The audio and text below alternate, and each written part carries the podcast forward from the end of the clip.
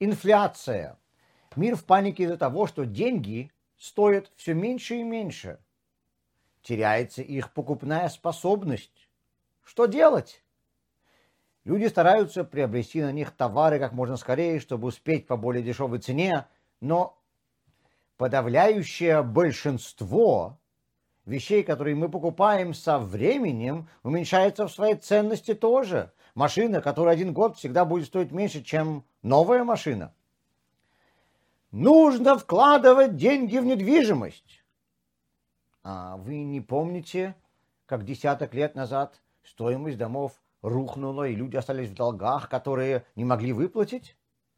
Даже без глобальных перемен – с изменением демографии районы могут ухудшаться, и цена земли упадет. Так что же делать? Инфляция постоянно. Все физическое подвластно времени, и поэтому всегда будет терять ценность. Инфляция происходит не только в магазинах, но и в нашем сознании.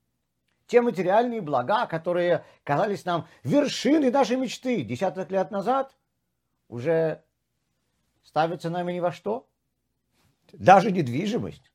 Я знаю столько людей, которые вкладывали всего себя в покупку и обустройство дома для своей семьи, а когда наконец добились желаемого, их дети уже выросли, и не для кого стало все это содержать, и такой большой участок оказался в обузу.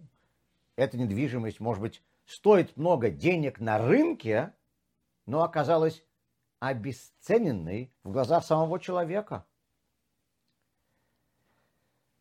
Все материальное поддается времени.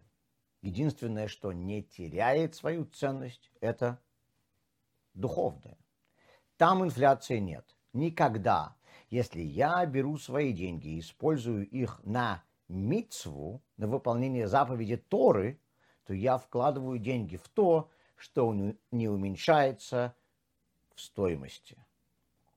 Когда я трачу силы и время на исполнение еврейских ритуалов, на молитву или на помощь кому-то, я делаю инвестицию в мир вечности. Неужели постановления Торы не меняются, спрашивают меня. Люди, привыкшие к материальным параметрам, удивляются, услышав, что мы следуем законам и ценностям, которым более трех тысяч лет.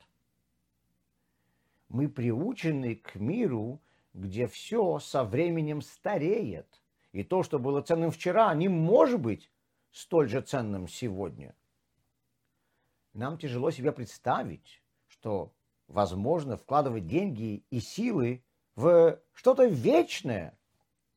Заповеди – это действия, которые духовны по своей сути. Их материальность просто является их выражением в нашей реалии.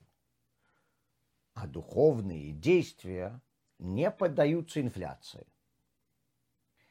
Когда я предлагаю кому-то надеть тфилин, зажечь субботние свечи или посвятить время изучению Торы, то я прошу их инвестировать в то, что будет столь же ценным и через 10 лет, и через 100 лет, и через тысячу лет для детей и внуков и правнуков этого человека.